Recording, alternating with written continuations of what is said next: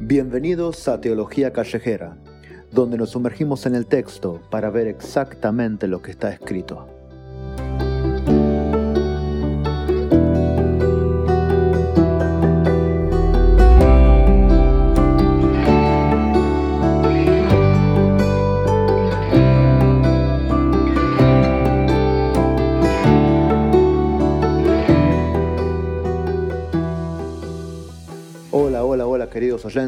Bienvenidos una vez más a Teología Callejera, donde estamos ya entrando al capítulo 3 de la carta a los romanos. Esto ya es todo un logro, hemos llegado hasta acá y si Él lo permite, seguiremos avanzando. En el día de hoy vamos a comenzar con el capítulo 3 de la carta a los romanos, que es uno de los capítulos más citados entre los círculos evangélicos, especialmente el versículo 23.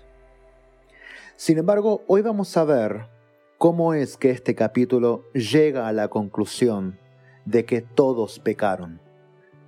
¿Y para qué es que se nos recuerda una vez más que todos pecamos? Pues este es un concepto que el autor ya viene desarrollando muy profusamente desde el primer capítulo, así que ¿para qué decirlo otra vez? ¿Cuál es la intención? Pues bien, eso lo veremos en el episodio correspondiente, cuando lleguemos a ese punto. Pero ahora, en el pasaje que nos toca hoy, el apóstol Pablo aborda dos temas que si bien están entrelazados entre sí, merecen una mención individual.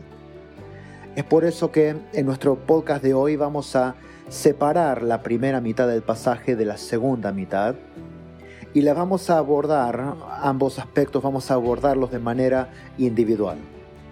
El pasaje que nos toca hoy es el siguiente, Romanos 3, versículos 1 al 4, dice así, ¿qué ventaja tiene pues el judío? ¿O de qué aprovecha la circuncisión?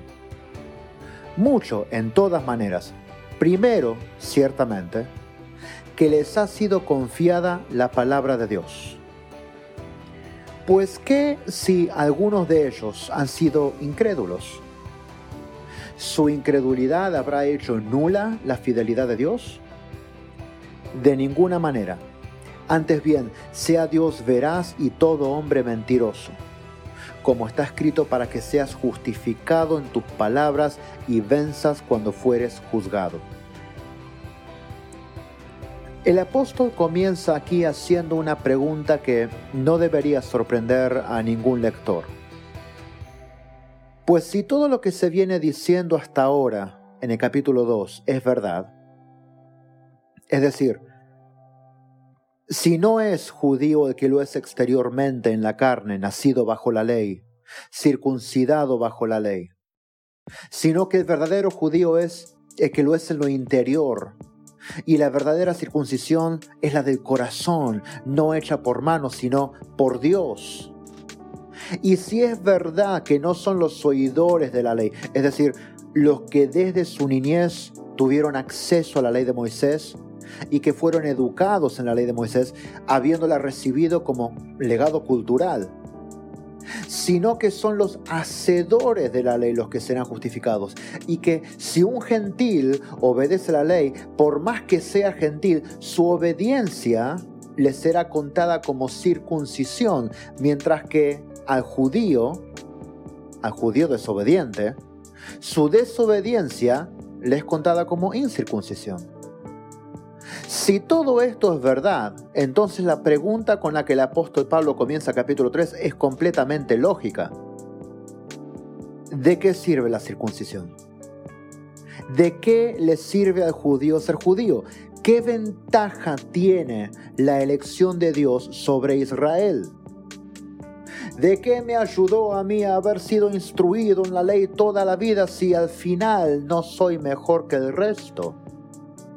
Esta pregunta que Pablo postula abre la puerta para todo un desarrollo teológico e histórico que comienza en el capítulo 4, donde el apóstol Pablo se propone demostrar que la justificación por fe no era algo nuevo, que él había recibido como una revelación nueva, sino que históricamente siempre había sido así, que Dios no había cambiado de opinión, que el plan de Dios se mantenía inmutable, y que la fidelidad de Dios se mantenía inalterable, porque la torpeza y la rebelión humana manifestadas en las masas que fueron rebeldes y no creyeron, tanto de judíos como de gentiles, no entorpecen, ni estorban, ni detienen el plan divino de salvar a aquellos que Dios desea salvar.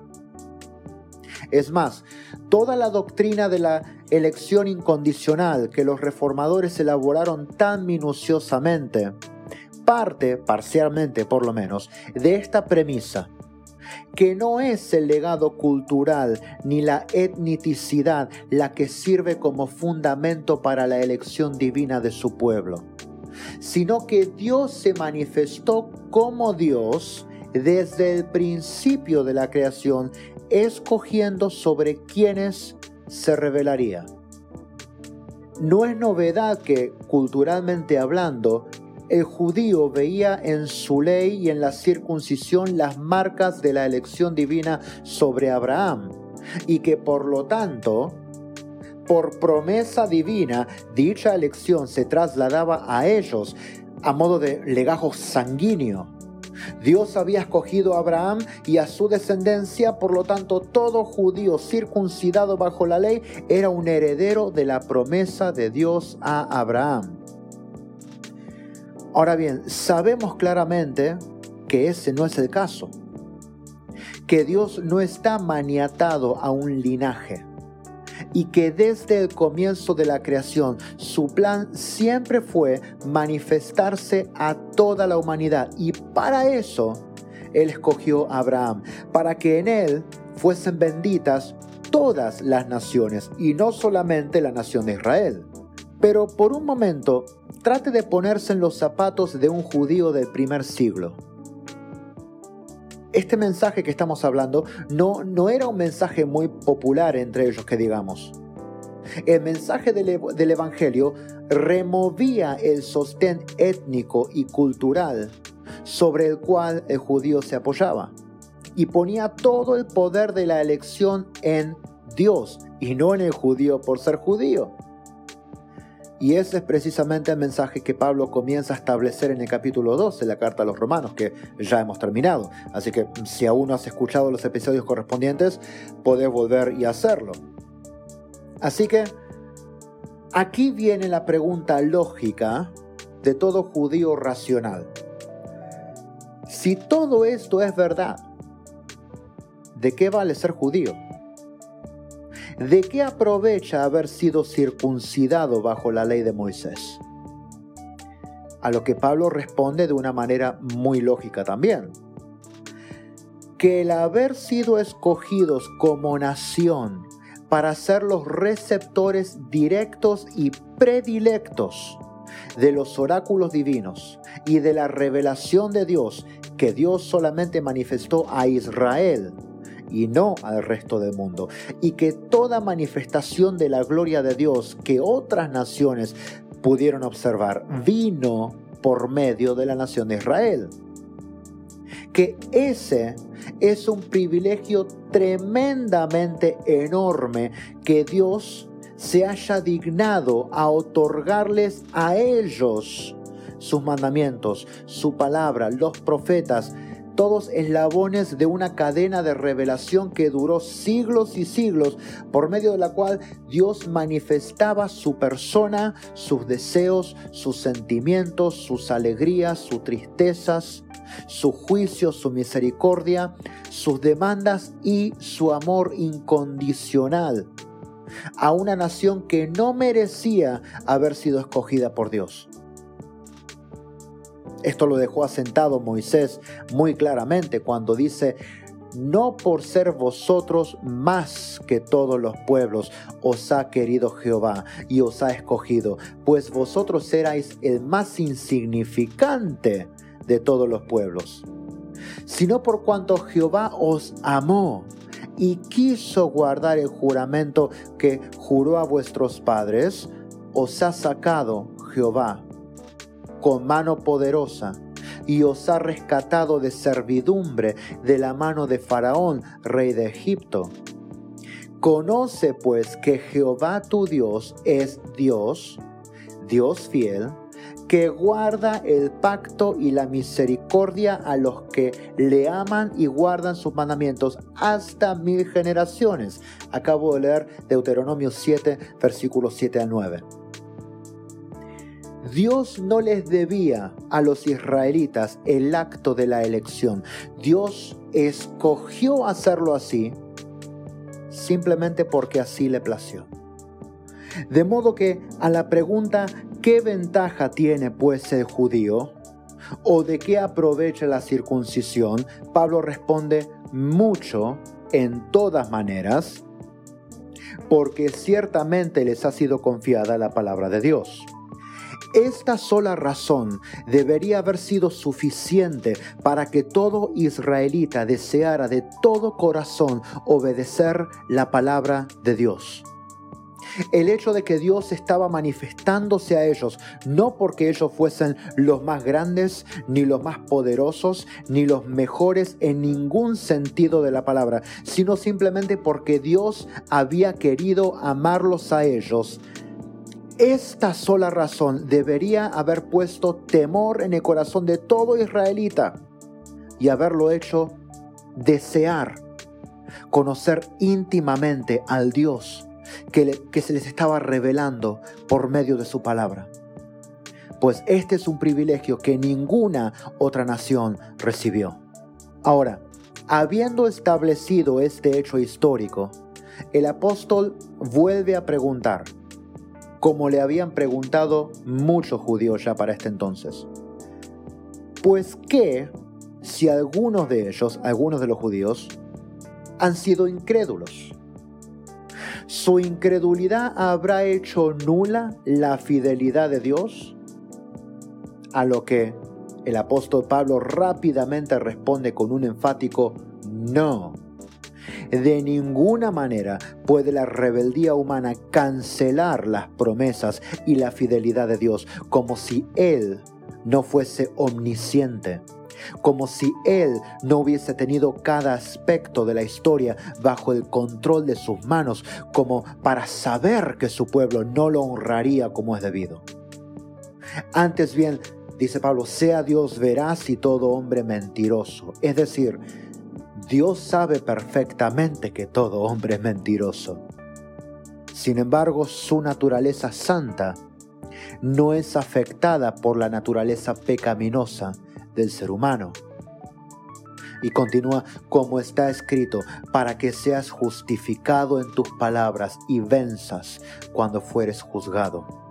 A lo largo de la historia de la revelación de Dios hacia su pueblo, Dios es vindicado vez tras vez por causa de su fidelidad y de su verdad en que todo aquello que Él predispuso desde antes de la fundación del mundo, es decir, redimir para sí mismo un pueblo preparado y dispuesto para buenas obras, rociado con la sangre de su Hijo, rescatados del pecado, hechos santo y sin mancha para estar firmes delante de Él en amor, ese plan jamás se verá afectado por causa de la rebelión humana. Al contrario, Dios usaría la rebelión humana vez tras vez para llevar su plan eterno a término.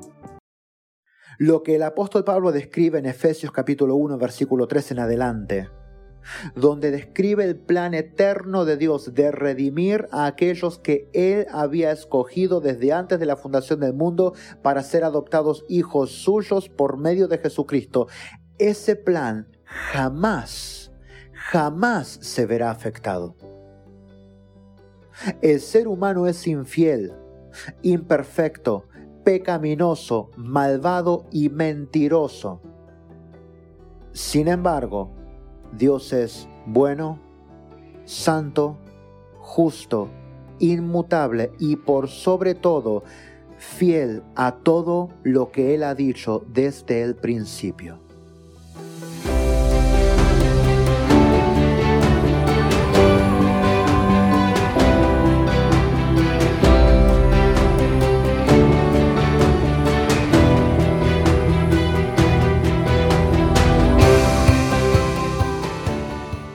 Gracias por haber estado una vez más con nosotros en Teología Callejera.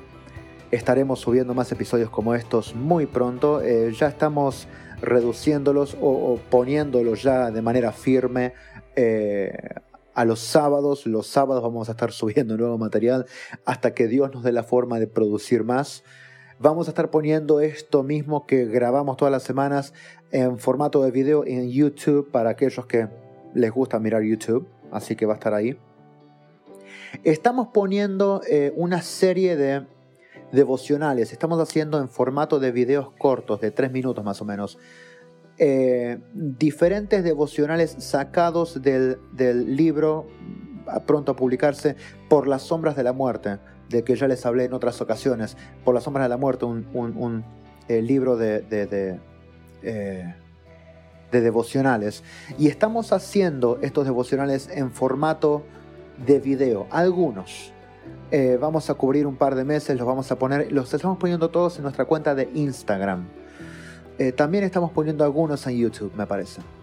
Así que a los que les gusta usar Instagram, búsquenos en teología-callejera. Teología-callejera. En ese perfil estamos poniendo todos estos devocionales en formato de video. Y a los que les gusta mirar YouTube, entonces búsquenos bajo nombre Somos la Reforma. Ahí estamos poniendo también este material en formato de video. Bueno gente, los espero en la próxima emisión. Los amo tremendamente en el amor del Señor. Espero poder conocerlos a todos algún día.